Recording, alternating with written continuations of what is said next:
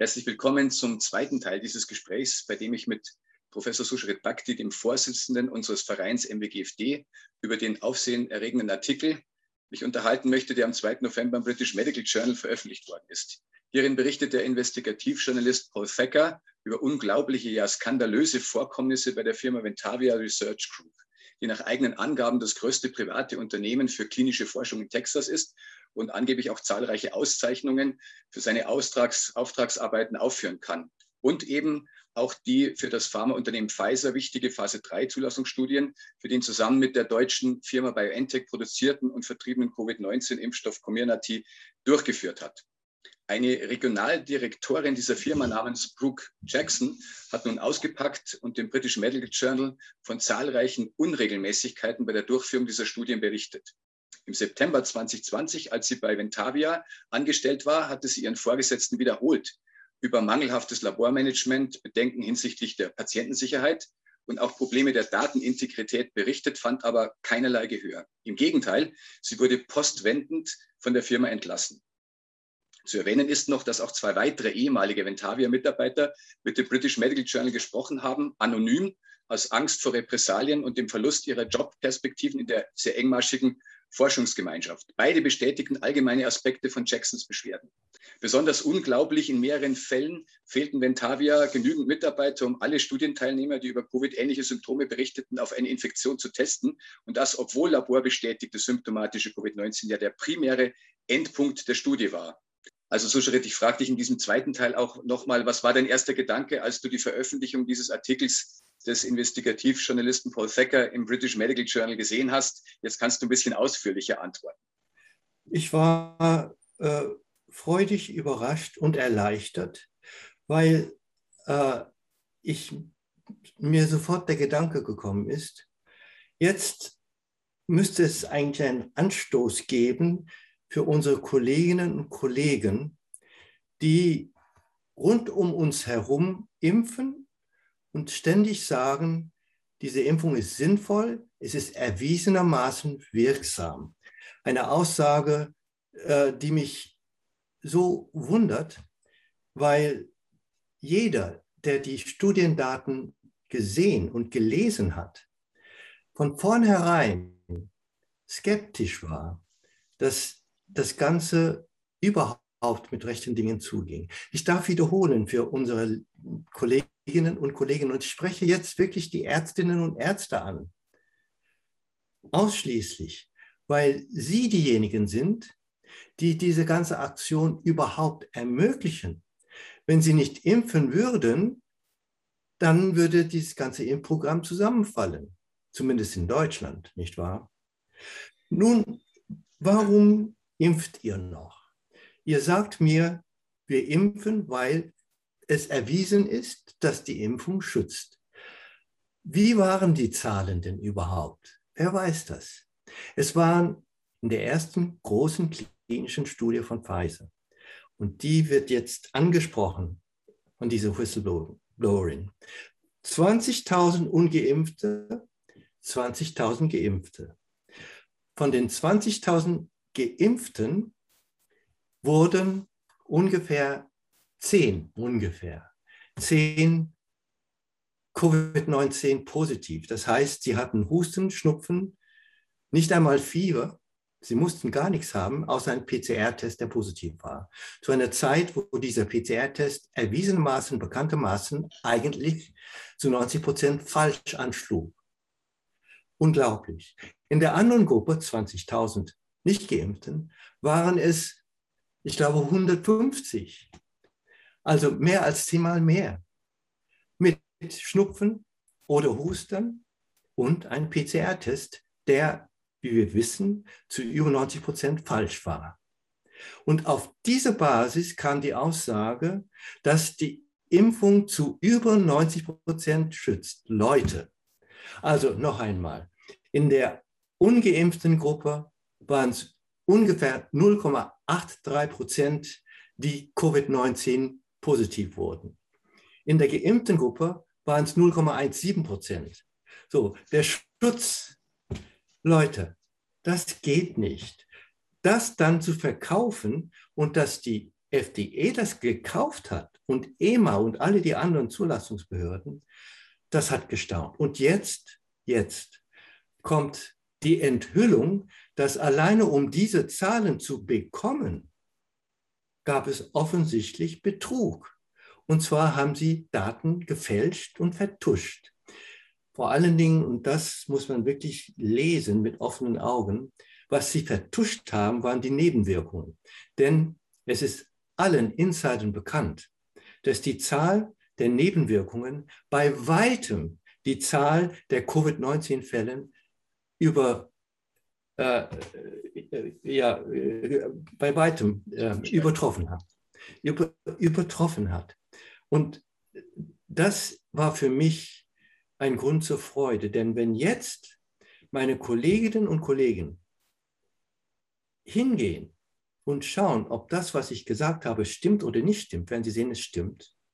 Und dann werden sie sehen, dass es überhaupt keinen Beleg gibt für die Zulassung, für die keinen Beleg gibt, der, der, der sagt, dass dieser Impfstoff schützt.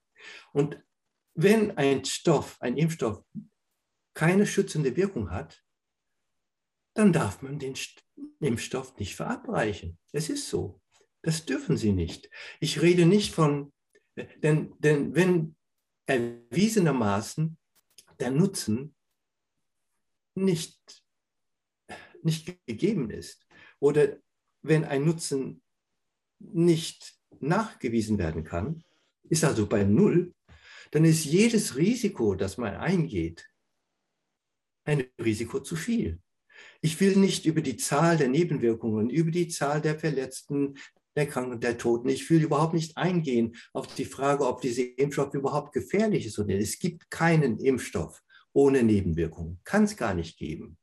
Und wer glaubt, dass dieser Impfstoff ohne Nebenwirkung ist, muss naiv sein.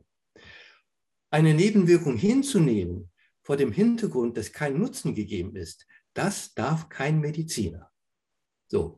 Und in dem Moment, in dem unsere Kolleginnen und Kollegen das ähm, verstanden haben und in dem Moment, in dem wir es zu tun haben mit redlichen Medizinerinnen und Medizinern, und die meisten in Deutschland sind redlich, es sind gute Ärzte, sie wollen gutste Ärztinnen und Ärzte sein, dann kann ich mir vorstellen, dass diese, das ganze Impfprogramm zumindest ins Stocken gerät, sodass wir die Zeit haben werden, die Pros und Cons dieser Impfung miteinander wie vernünftige Menschen auszudiskutieren. Nicht zu sagen, ich habe recht oder du hast recht. Es ist klar, dass nicht beide Seiten recht haben können. Es geht gar nicht. Also sollte es einen Anstoß geben, dass wir zusammenkommen, um die Sache vernünftig auszudiskutieren. Das ist die große Hoffnung, die ich bekommen habe, als ich von dieser äh, Veröffentlichung gehört habe. Und ich hege die Hoffnung jetzt. Lieber Suscharit, du warst jahrzehntelang selbst in Wissenschaft und Forschung tätig und weißt, wie hierbei gearbeitet werden muss. Was sind deines Erachtens die wichtigsten Versäumnisse, die bei diesen Enthüllungen ans Tageslicht gekommen sind? Naja, ich meine, es ist doch völlig klar, dass Daten manipuliert wurden. In wissenschaftlicher Sprache heißt es gefälscht wurden. Und äh, in dem Moment, in dem äh, bekannt ist, dass Daten einer wissenschaftlichen Studie gefälscht sind, gilt jede wissenschaftliche Studie als nicht mehr existent. Das ist, das ist so. Ähm, denn die Fälschung von Daten macht sofort jede Studie ungültig. Das ist eigentlich eine klare Nachricht und die Konsequenz von dieser Enthüllung ist schlicht und einfach und muss sein eigentlich, in normalen Zeiten, dass der einzige Beleg für die Wirksamkeit dieses Impfstoffes nicht mehr existiert. So einfach ist das. Mit allen Konsequenzen. Und wenn ein Impfstoff, wenn die Wirksamkeit eines Impfstoffs nicht belegt ist, dann darf der Impfstoff nicht zugelassen werden. Klar. Das ist nämlich die Voraussetzung für die Zulassung. Die muss wirksam sein. Ähm, und damit müsste sofort das ganze Kartenhaus zusammenbrechen. Wenn das nicht passiert, dann wisst ihr, dass es in, dass es in diesem Land und dieser Welt dass etwas sehr, sehr faul ist. Faul heißt, es sind kriminelle Machenschaften. Was anderes, eine andere Schlussfolgerung kann es nicht geben. Das sind klare Worte. Das heißt also, die Zulassung müsste sofort eingestellt werden, beendet werden. Hast du damit eigentlich deutlich gesagt. Und ich hoffe, dass viele Menschen auch dahingehend drängen, vielleicht auch auf die Straße gehen und dafür. Ja, aber, aber Ronny, ich möchte äh, gerne sagen, so, so schnell wird es nicht gehen. Es liegt eigentlich an der Ärzteschaft jetzt, Druck auszuüben, indem die Ärzteschaft redlich handelt wie Ärzte, wie Ärzte und nicht wie Lakaien. Ja, das heißt, jetzt ist die Zeit, wo jeder Impfarzt, jeder, der impft, innehält, sagt, ich muss gucken, ob das wahr ist. Und wenn das wahr ist, was British Medical Journal sagt, dann kann ich und darf ich nicht impfen, weil ich damit gegen den Berufsethos gegen das Arztsein verstoße, dann bin ich kein Arzt mehr. Ganz klare Worte, vielen Dank. Die Firma Ventavia hat ja an drei Standorten in, den USA die besagten Studien durchgeführt mit insgesamt mehr als 1000 Studienteilnehmern.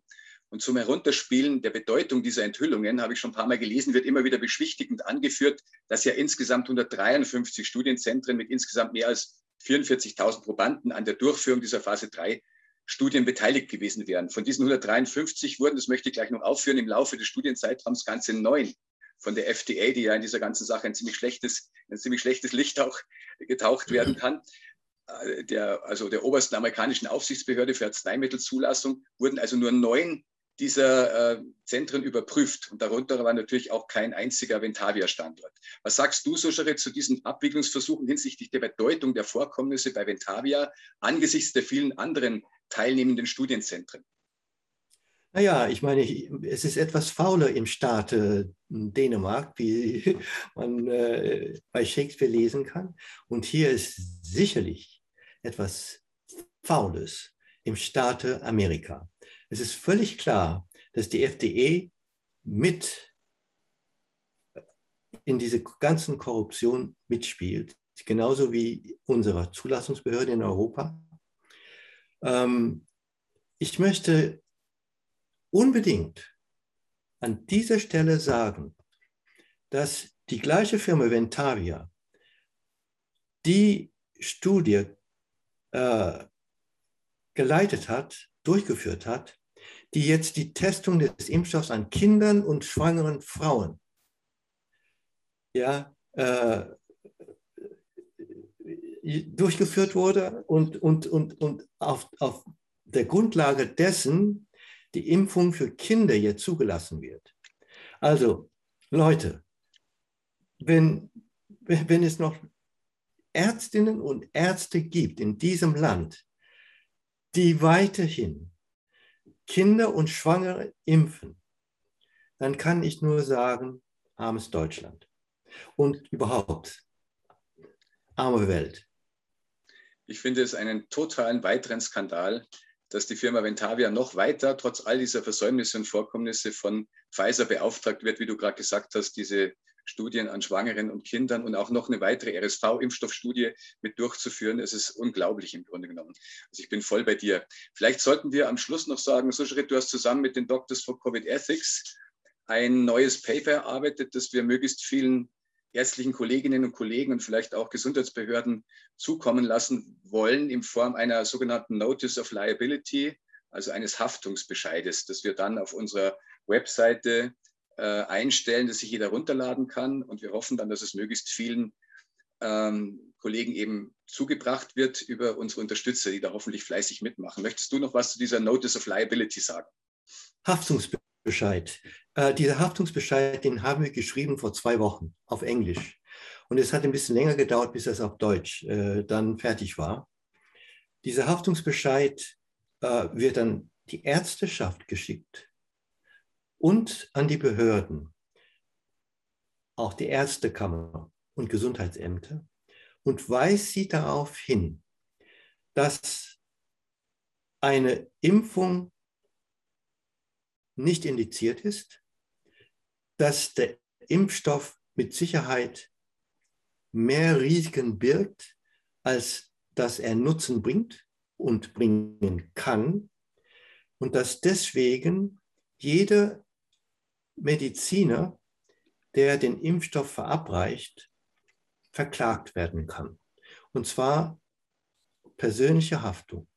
Und wenn er mit Erfolg verklagt wird, dann wird er aus der eigenen Tasche die Entschädigung zahlen müssen.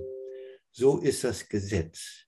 Ähm, in dem Moment, in dem nachgewiesen wird, dass ein Arzt einen Fehler gemacht hat, und ein Fehler wird auch gemacht, indem, wenn der Arzt nicht informiert, dass etwas passieren kann und es tritt dann ein. Ja?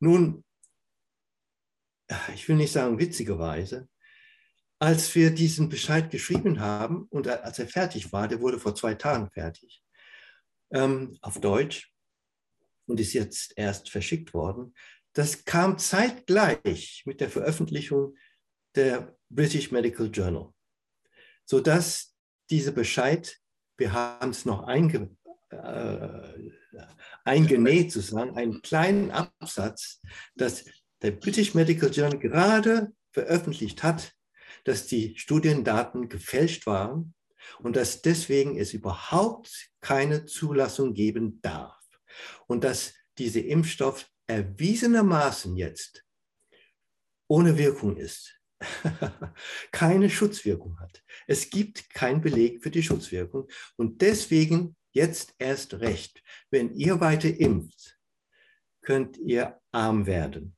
Kolleginnen und Kollegen. Mein Rat, hört auf zu impfen.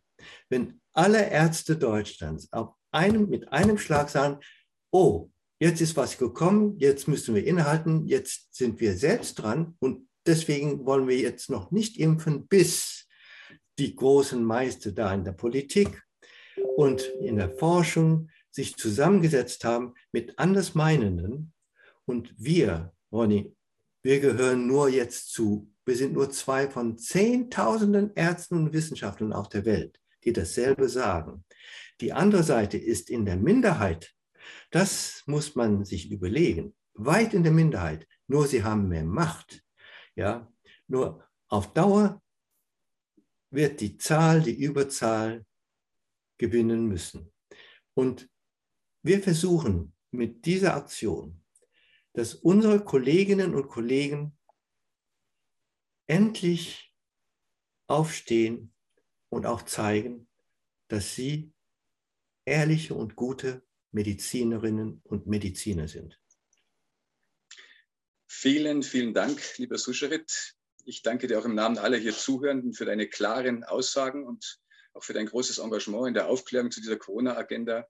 Ich hoffe, dass deine Worte auf viel, viel offenes Gehör bei unseren Kolleginnen und Kollegen fallen und hoffentlich bald die ersten Ergebnisse zu spüren sind, dass eben immer weniger Praxen impfen und bei dieser dramatischen Sache mitmachen. Ja, ich wollte äh, abschließend sagen, Ronny, äh, äh, äh, Kolleginnen und Kollegen, die noch dran glauben. Ähm, mein, mein Vorschlag wäre, sag, legt eine Pause ein.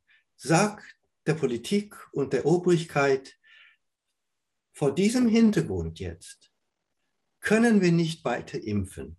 Wir werden vielleicht wieder fortsetzen mit der Impfung, wenn die Sache geklärt ist. Aber die Sache muss jetzt geklärt werden, offen und ehrlich. Das ist das Einzige, was ich von meinen Kolleginnen und Kollegen erhoffe, dass sie sagen, wir machen eine Pause und erzwingen jetzt die Diskussion. Ich hoffe auch, Sushare, dass diese Enthüllungen die Leute, die sich jetzt vielleicht überlegen, ob sie sich noch eine weitere Boosterimpfung gönnen sollen, ob die auch darüber hoffentlich nachdenken, das tunlichst zu vermeiden, wenn sie sehen, was da für Schlampereien und Murksereien am Werk waren. Das wäre auch eine Hoffnung. Und man kann auch dazu sagen, dass dieser Investigativjournalist Paul Thacker ja auch keinerlei Interessenskonflikt hatte bei seinem Artikel, weil er nämlich selber, wie er am Schluss zugibt, doppelt mit Pfizer-Impfstoff geimpft ist. Das hat er auch noch gesagt. Aber der wird sich sicherlich auch überlegen, ob er sich eine dritte Impfung äh, wird gönnen wollen. Also ich danke zum Abschluss euch allen für eure Aufmerksamkeit. Du wolltest doch etwas sagen, Suscharit. Ja, ja, ja. Äh, weil, weil, weil du, du, hast jetzt die dritte Impfung angesprochen und die macht mir so Sorge. Äh, wir sind nicht müde gewesen, darauf hinzuweisen, dass jede Booster die Nebenwirkungen verstärken muss. Es kann nicht anders sein. Und es wird so kommen. So Leute, da wir jetzt wissen, dass es keinen Beleg gibt, überhaupt, für die Wirksamkeit dieser Impfung. Da wir definitiv wissen, dass sehr viele, viele, viele Menschen durch die Impfung zu Schaden gekommen sind, leichtkrank, schwerkrank, todkrank geworden sind, warum soll irgendein vernünftiger Mensch dieses Risiko der Drittimpfung auf sich nehmen? Warum russisch Roulette spielen, wo man damit auch nichts gewinnen kann. Es gibt keine Logik. Macht das nicht. Vielen, vielen Dank, Sujaret. Das sollte eigentlich jetzt alle wachrütteln. Und ich möchte mich auch bei euch, liebe Zuschauer, bedanken für eure Aufmerksamkeit. Und ich möchte auch allen Unterstützern ein herzliches Dankeschön aussprechen für eure Mitarbeit, eure uns immer wieder anspornenden positiven Kommentare, eure guten Gedanken, Ideen, Gebete, ja nicht zuletzt auch eure finanzielle Unterstützung unseres Vereins. Ich möchte die Gelegenheit nochmal nutzen und auch auf eine weitere Neuigkeit des MWGFD aufmerksam machen, dass wir nämlich demnächst unsere Meldestelle für Impftodesfälle erweitern um einen Online-Fragebogen für, für, die Meldung von Impfnebenwirkungen. Wir hoffen, dass dort auch davon Gebrauch gemacht wird. Wir werden ihn demnächst auf unserer Webseite einstellen und ich werde dazu noch ein eigenes Video machen. Ich danke euch jetzt schon mal für eure Mithilfe und Unterstützung. Viel Kraft, Stärke und Gesundheit euch allen und bis bald wieder bei einem neuen Video.